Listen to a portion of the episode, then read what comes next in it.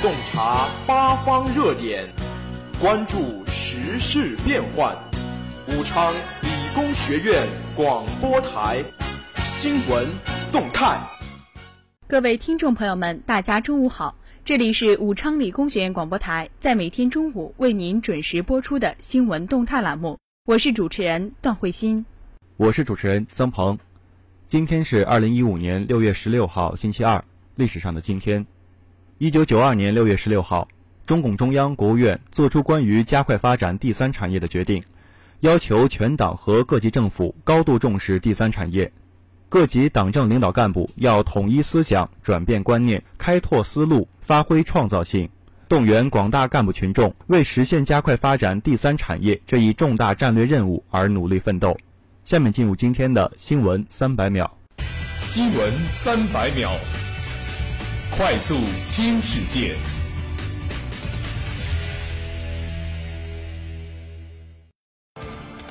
中国共产党的优秀党员、无产阶级革命家、政治家，党和国家的卓越领导人乔石同志，因病医治无效，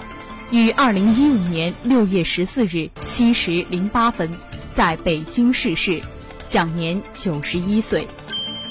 农业部最新数据显示。二零一四年，我国畜牧业总产值已超过二点九万亿元，人均肉类占有量达六十四公斤。洪秀柱民调过关，有望代表中国国民党角逐下届台湾地区领导人。十四日凌晨五时五十八分，贵州遵义市红花岗区延安路一九层居民房发生局部垮塌，目前已联系到十六人，有三人处于失联状态。应马来西亚马来民族统一机构邀请。中联部副部长郭业洲率中共友好代表团十一日至十四日访马，乌统秘书长阿德南、马华工会总会长廖中来分别会见。瑞典王子卡尔·菲利普当地时间十三日在首都斯德哥尔摩与索菲亚·赫尔奎斯特举行了婚礼。俞正声在第七届海峡论坛开幕式上表示，将进一步为两岸同胞交流创造更好条件，包括对台胞来往大陆免予签证，适时实行卡式台胞证。根据沪深交易所安排，下个交易周两市将有二十三家公司共计二十点四二亿股限售股解禁上市，解禁上市值约为五百七十六亿元。一名枪手在美国德克萨斯州北部城市达拉斯开枪射击警察总部外的警官，并驾车逃逸。目前，美国联邦调查局及达拉斯警方正在对枪击事件展开调查。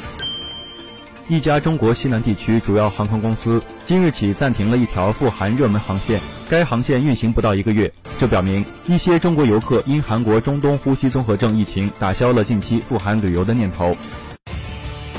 热点聚焦。聚焦热点。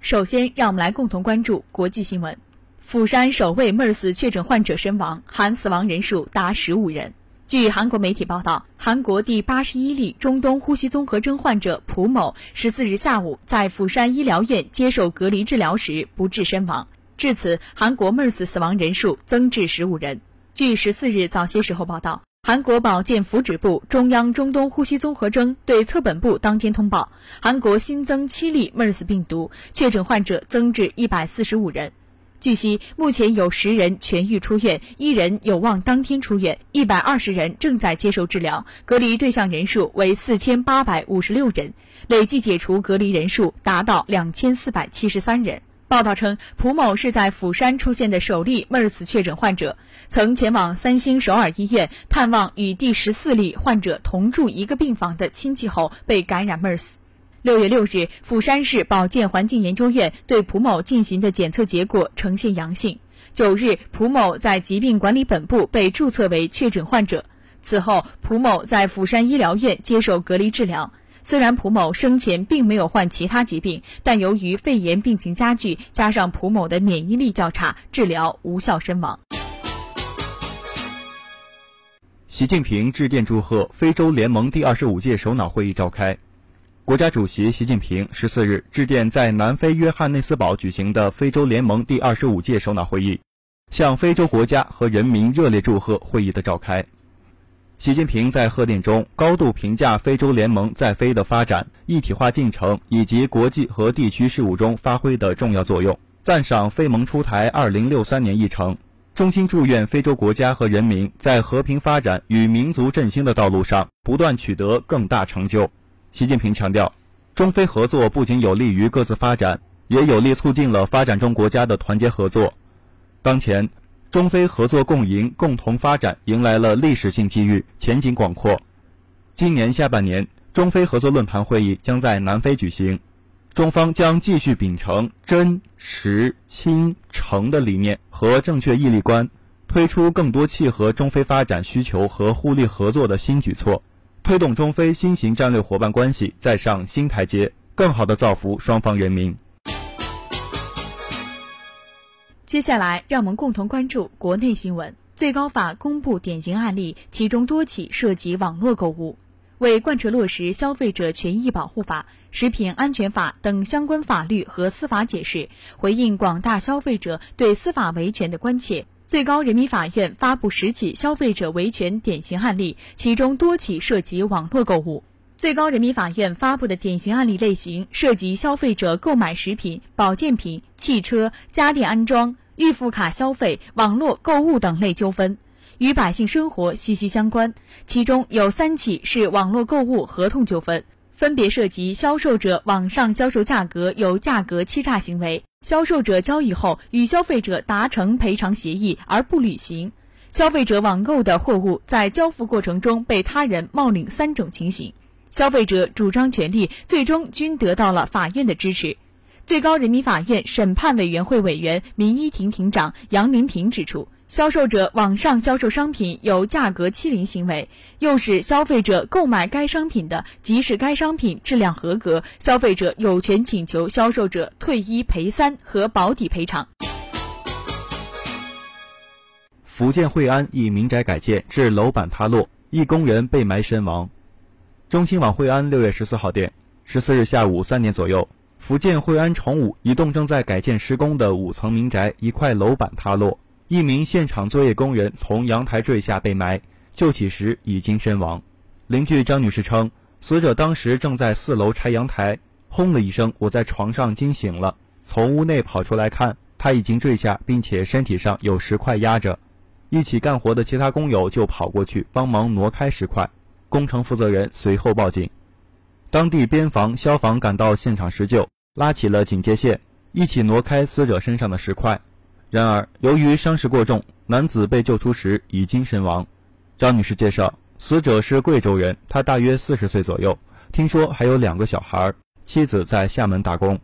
周边群众说，这栋民宅之前是经营酒楼，而后出租给别人。一周前，施工方开始拆除部分结构，打算改建。据悉，这是惠安崇武本月发生的第二起拆建民房倒塌伤亡事件。最后，让我们来共同关注校园新闻。我校官方微博平台粉丝数一举突破万人大关，达到一万零两百余个。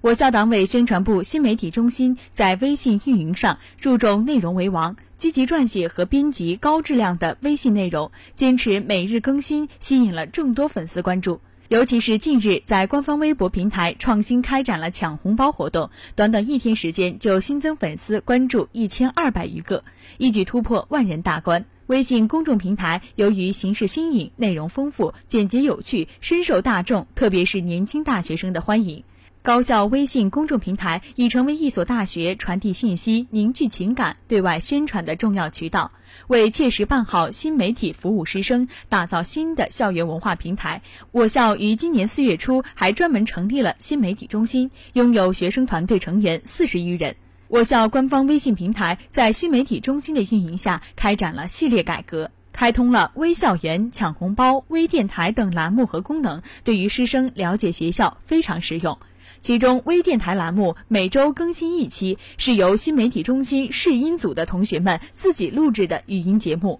深受师生们的喜爱。电台内容以幽默流行为主，通过声音传递大学生活中的热点话题，加强了微信平台线上与线下的互动，提高了微信粉丝的粘性。节目的最后，让我们共同来关注武汉地区今明两天的天气情况。六月十六号星期二，白天到夜间最高温度二十九度，最低温度二十四度，阵雨转大雨。六月十七号星期三，白天到夜间最高温度二十五度，最低温度二十二度，有大雨。以上就是本期新闻动态的全部内容。主持人曾鹏、段慧欣，感谢您的收听，我们下期节目再见。